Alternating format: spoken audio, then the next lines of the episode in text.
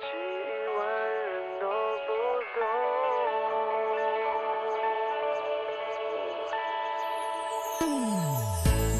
你今天在做什么？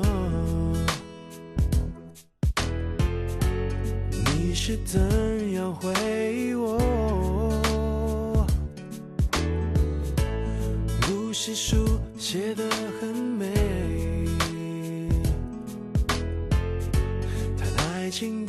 人类总是要掉眼泪。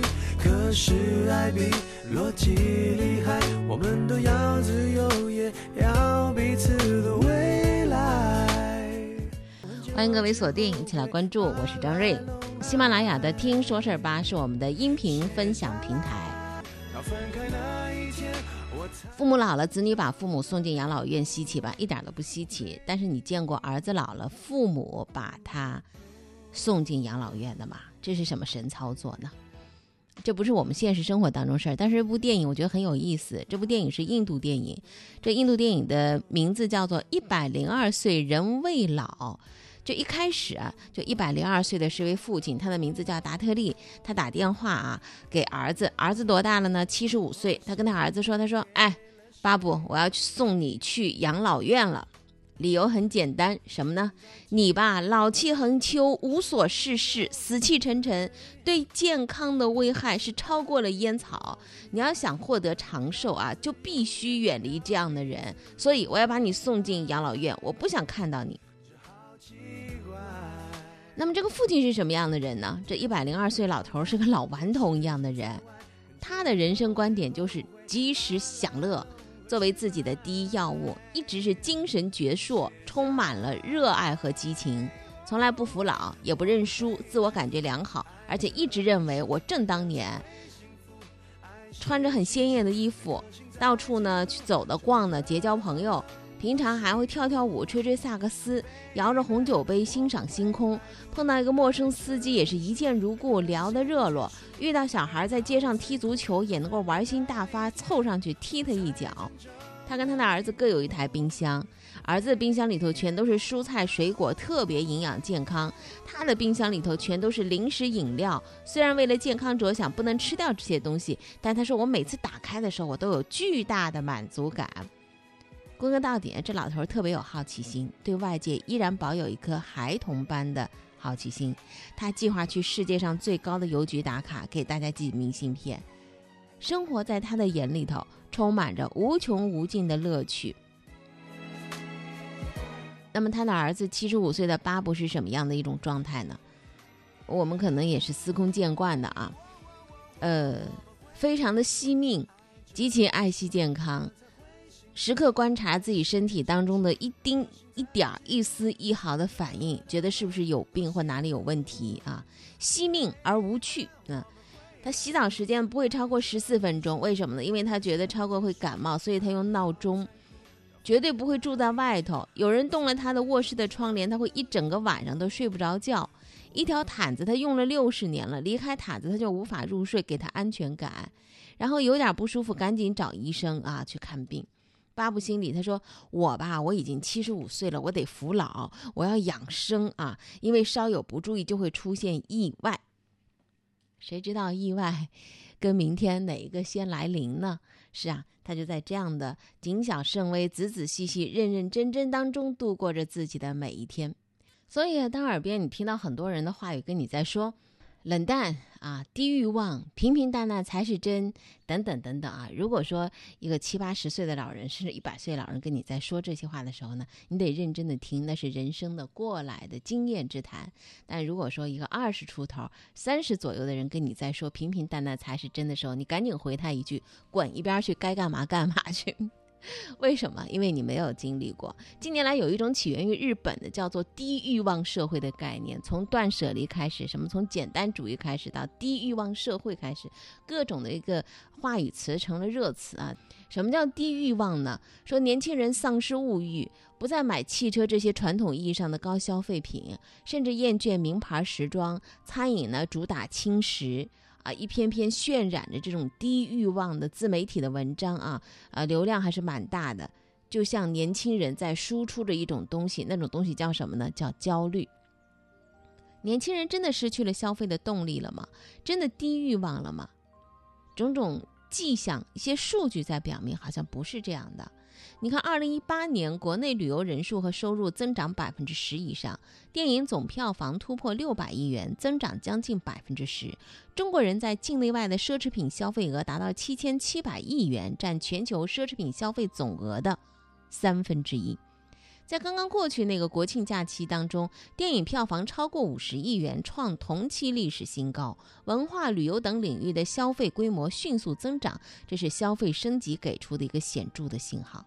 前不久呢，还有一份新兴的职业榜单吸引人们的注意力，五花八门的职业门类出现在这个榜单之上，什么试吃员、旅行体验师、密室剧本设计师、网游陪练。光怪陆离的新职业体现出社会需求的多种多样。在移动互联网时代，每个普通人在一天的生活当中都可能会有几十上百个人为他服务着，这并不是虚的。那么，除了消费空间的变化，消费节点它也像毛细血管一样在滋长蔓延，它把养料输送到了年轻人生活的多个维度。你看，这两天你收到的这个双十一的推销的短信。或者 app 里头的那种消息提醒有吗？哪个商家什么样的商家推送给你的第一条，那就说明你经常是光顾或浏览了这一领域的一些物品。双十一的网络购物节即将来临，但是并不像早些年人们为了赶上一波打折促销，守候零点秒杀。现在的购物节点是越来越多，电商平台也此起彼伏的涌现，网络消费的习惯得到充分的培养，消费节点它慢慢就扩长。扩充成一个点到很多的时间段了。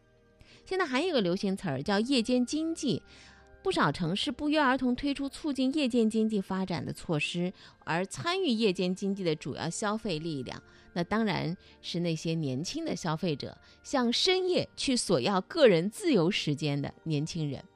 商务部的数据显示，百分之六十的消费是发生在夜间的。这是我国的统计啊，大型商场每天是傍晚六点到十点的销售额占比超过全天的一半。那么，类似像酒吧、KTV、小剧场这样的一些娱乐消费，也往往会在夜间完成。如果把不受时间约束的网络消费算到夜间消费的范畴里头，那消费比例就会更高了。网络时代的消费跟互联网的传播规律还是蛮像的，有点特别的碎碎片化。把自己心仪的商品放在购物车里，然后密切观察商品价格走势，在合适的节点清空购物车，是这样的吗？就成为不少人的消费习惯了。那么在线下消费的场景当中，晚上夜间经济确实有很多的便利，比如说，呃，人们看到了什么呢？传统商场现在购物确实在萎缩啊，逛大商场的人少了。但是有一些营业时间更长的小型的便利店，填补了线下消费的空白。比如说二十四小时便利店和网店，同样的商品，便利店的定价并没有占优势，甚至明显要高于网店，但不妨碍写字楼里的白领前来购买。这里人们敏感的不是价格，而是我能不能有一个良好的体验。深夜里便利店不灭的灯，给有需求的人带来了一丝温暖。如果你到欧洲很多国家去旅行的话，很容易发现一个特殊的现象，就是在这些很早成为发达经济体的地方，路面上你经常看到的汽车大多都是两厢车。还有呢，就是中国新司机很不习惯的就是手动挡的车，为什么？是因为他们买不起豪车和更宽敞的车吗？不是，因为他们的街道老的街道没有这样大拆大建的，所以保持的原样特别好。嗯，再加上人们的环保意识在提高，汽车它作为一个代步工具，实用功能为主，这其实就阐明了一个道理：经济发展到一定程度的时候，有些东西你不是很在意了，消费的绝对值不是衡量人们生活水平的唯一的指标了，消费水平和结构才是体现社会进步的标准。不是说你身上一定要背个什么有 logo 的奢侈品的包啊，就显示你达到了这样的一一个消费的这个水平，而是真正是我想买我就可以买，关键是我不要啊，还有一个整体的架构，这才是社会进步。那么中国现在有没有这样的趋势呢？有，尤其是一些沿海经济发达城市的地区啊，确实是有。一些都市青年尽管有车或买得起车，但他是喜欢我就公共交通挺方便啊，或共享单车啊。这是因为大城市的拥堵的状况，让自驾出行难以体现时间优势了。还有统计表明，尽管很多品类的服装零售有所下降，但是有一个你发现了没有？也有数据啊，在支撑着，就是运动类服装的消费继续在上升。这一方面说明消费者的运动需求上升了，另一外方面说明什么呢？穿着舒服，我自己感受到了，这种优先选择级上升了。尤其是在一些新兴的互联网公司里头，着装自由往往象征着开放的企业文化。再回到开始说的那个一百零二岁的老人，他不是说欲望，他是感觉我很开心的去选择，我带着好奇心去选择，让我感觉到嗯很快乐的一些事情，就去体验一下。这是欲望吗？可能也是其中之一，它是天性的体现。低欲望本身它是违背人类社会的发展规律的。现在的我们的这个欲望，现代意义上的这个欲望，不体现在你的胡吃海喝，也并不体现在你的挥霍浪费和给人看，而是更多体现在自己精神层面的满足。所以在消费升级的大变局当中，年轻人的消费那是最敏感和最直观的体现，而年轻人的一个消费的理念。消费的逻辑，甚至是消费的价值观，直接跟他本人的这个特质联系在了一起。我是托尼，从事咖啡行业十四年，没有什么能阻挡我们对好咖啡的向往。欢迎继续听说事儿，生活比新闻更精彩。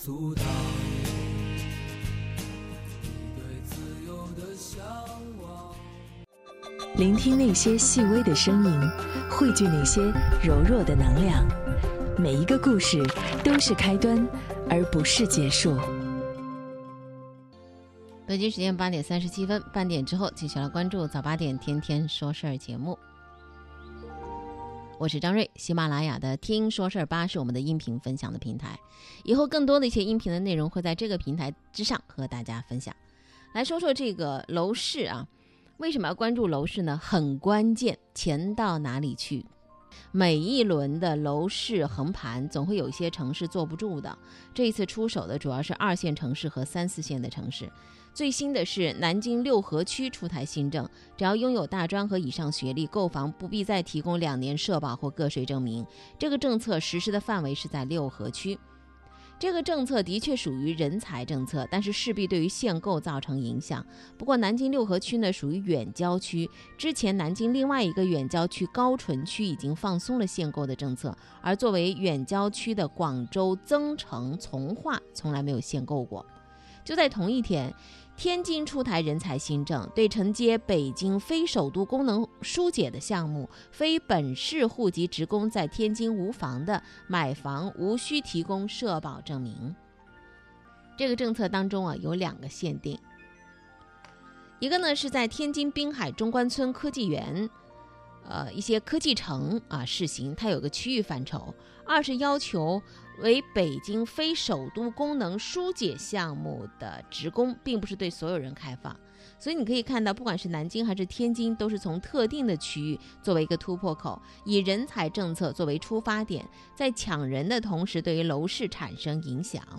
那么和南京、天津相比，三四线城市无疑是更加直接了。近日，安徽宿州祭出了一个买房补贴的大招，说农民进城买房首套房，财政全额补贴契税。如果不是进城落户，只要是在城里务工，签订一年以上劳动合同，买房同样可以给予两万元的补贴。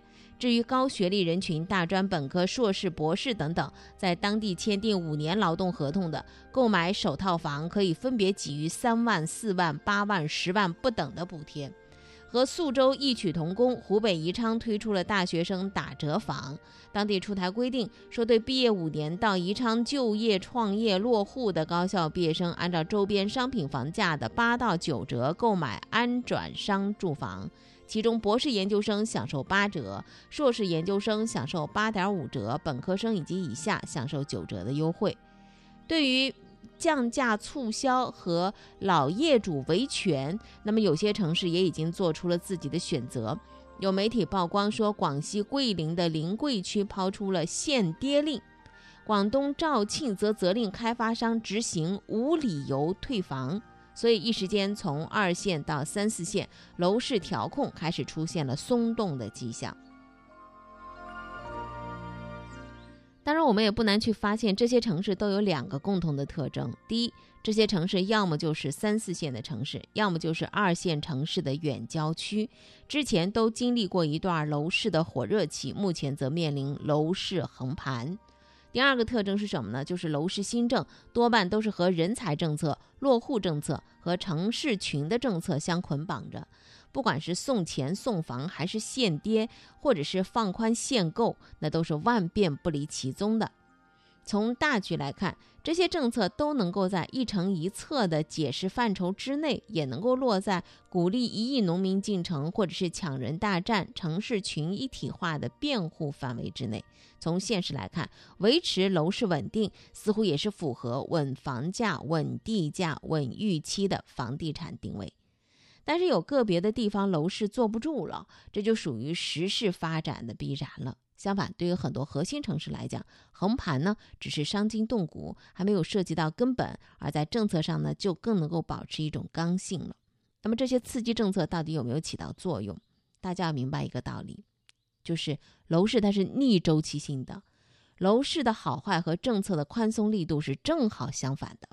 也就是说，呃，买涨不买跌的。这个心态期许还是非常之强烈的。调控越积极的城市，楼市自然经历过火热；而连限购都没有上马的城市，却还是要靠送钱送房来托底。那么这些地方房地产的基本面的大概率都是堪忧的。而更关键的是什么呢？从刺激楼市的角度来讲，这些政策的力度完全不够用，不仅没有办法托底，反而暴露了自身存在的问题。至少我们可以看出有三条楼市的铁律：第一，楼市变局期，许多城市往往会以人才政策或者是落户政策之名，变相的松绑调控。这种松绑不无政策试探的意味。第二，就是在楼市的周期之内，哪些城市坐不住，哪些城市最先行动，哪些城市试图暗度陈仓，足可以看出这些地方楼市基本面的好坏。第三就是小城市和大城市的远郊区，它不具有全局重要性，不足以作为政策转向的标志。在中国楼市，真正具有信号价值的城市是哪个呢？北上广深和强二线城市。什么叫强二线城市呢？比如说杭州、成都等等。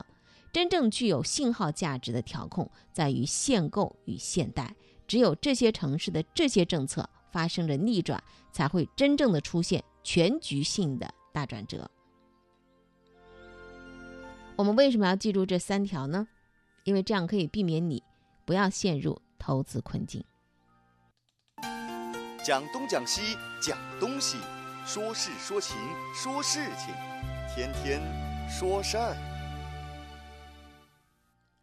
记得我们的小时候玩过一个游戏，叫做 “say say say”，我们都是木头人，不许说话，不许动。当时玩的时候，要谁先动了，谁就先认输了。现实生活当中啊，不是游戏哈，还真有一个小学在尝试着类似于这个“我们都是木头人”的小实验，但没说不能动啊，就是不能说话。从中饭吃饭开始，一直到下午放学之前，半天不说话。这是在杭州的一个拱墅区教育研究院附属的学校。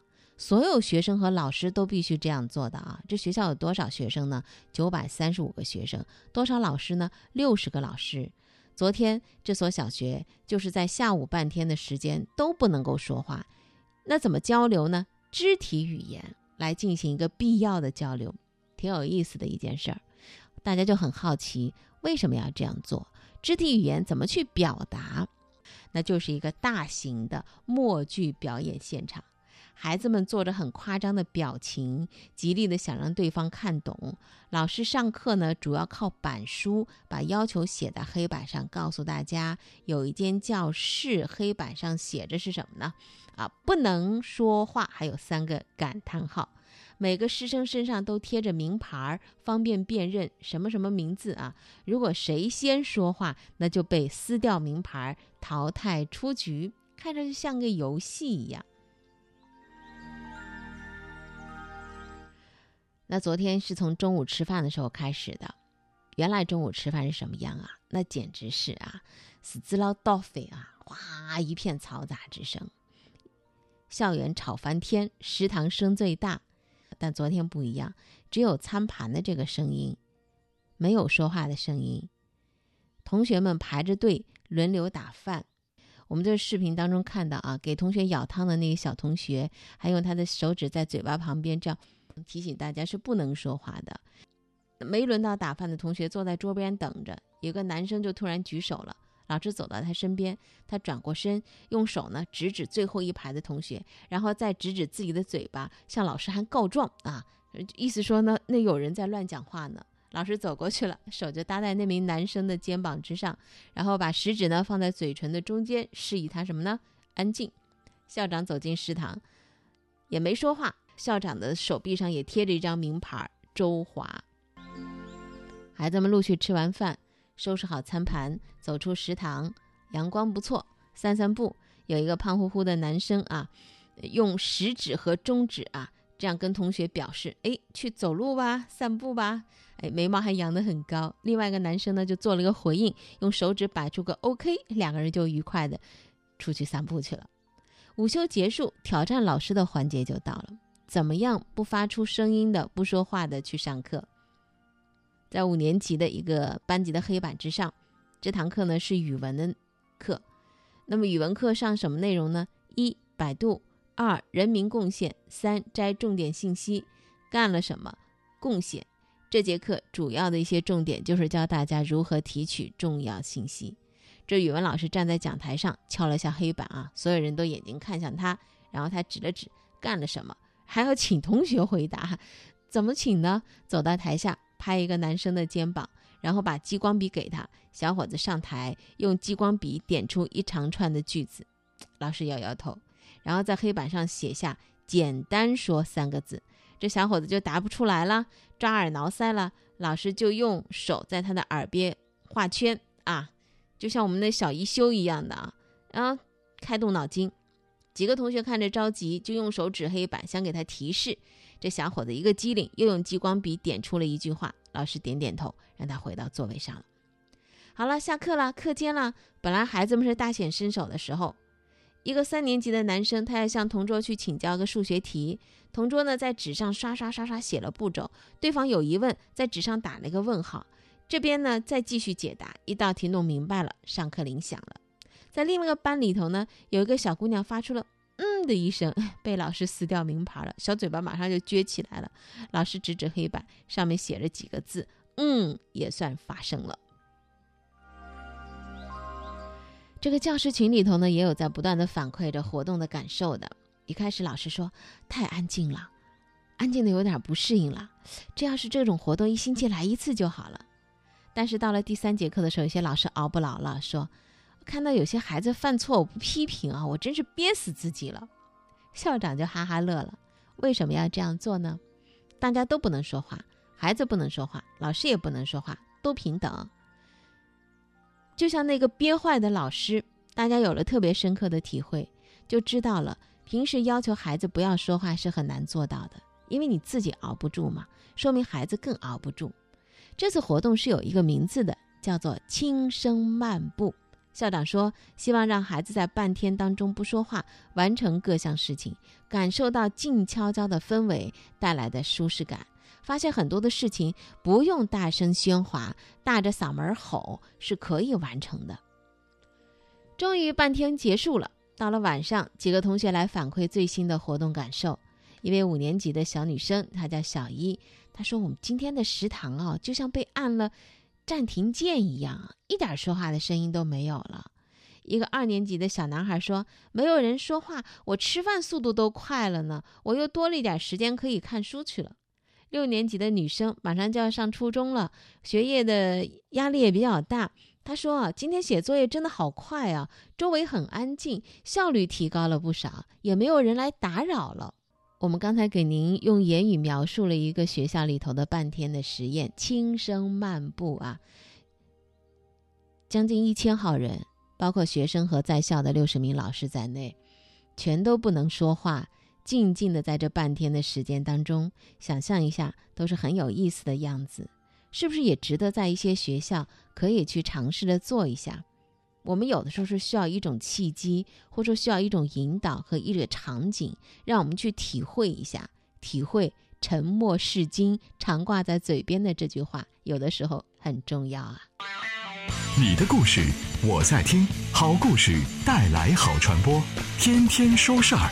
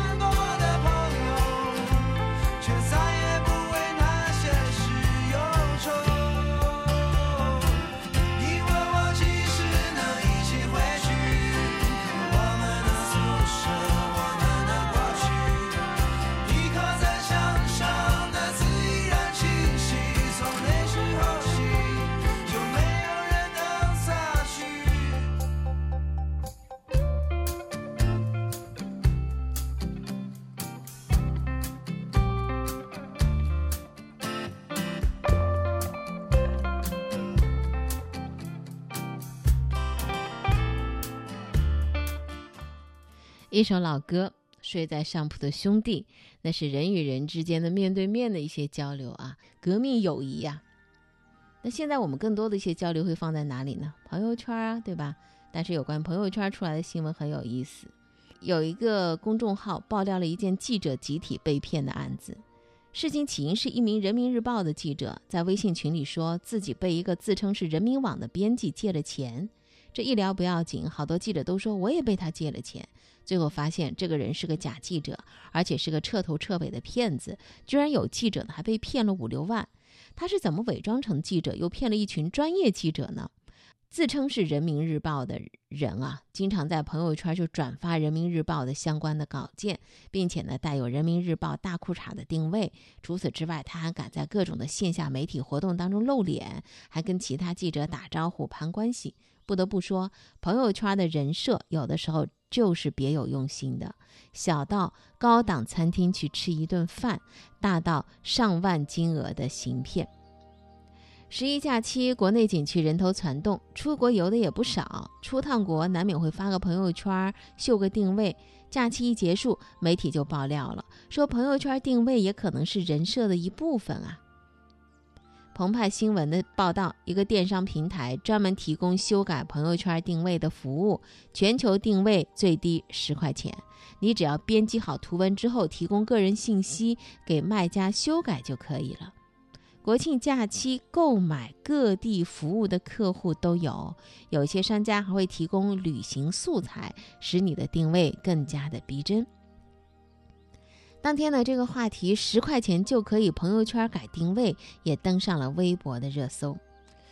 哎呀，真的是很有意思啊！微信朋友圈原来是个记录真实生活的比较私密的社交平台，但随着各种美图软件的更新迭代，每张自拍都拍的不像自己了。随着微信好友从两位数到四位数，越来越多的人在朋友圈里头呢谨言慎行了啊！有一些人真的现在好难呢，发个朋友圈思前想后的。文案怎么写，图片怎么配，都要费一番功夫。因此呢，网上还流行了什么呢？就是叫朋友圈文案售卖，啊，还有所谓的朋友圈配文专家，在线授课、布置作业、教导你。看到这样新闻还是蛮感慨的。当代人的表演型人格在朋友圈里发挥的淋漓尽致。以伪装来武装自己的朋友圈，我估计当代学者戈夫曼遇上互联网，他都得特别服，不服不行啊！人往形形色色模样，分不清楚谁是好人，谁是大灰狼。林子很大，鸟儿很多，不要迷失方向。人在江湖，我行我素，该装就得装。每个人都是生活的导也会客串几天。被生活潜规则的演员我的角色永远最闪亮我的服装最漂亮我的票房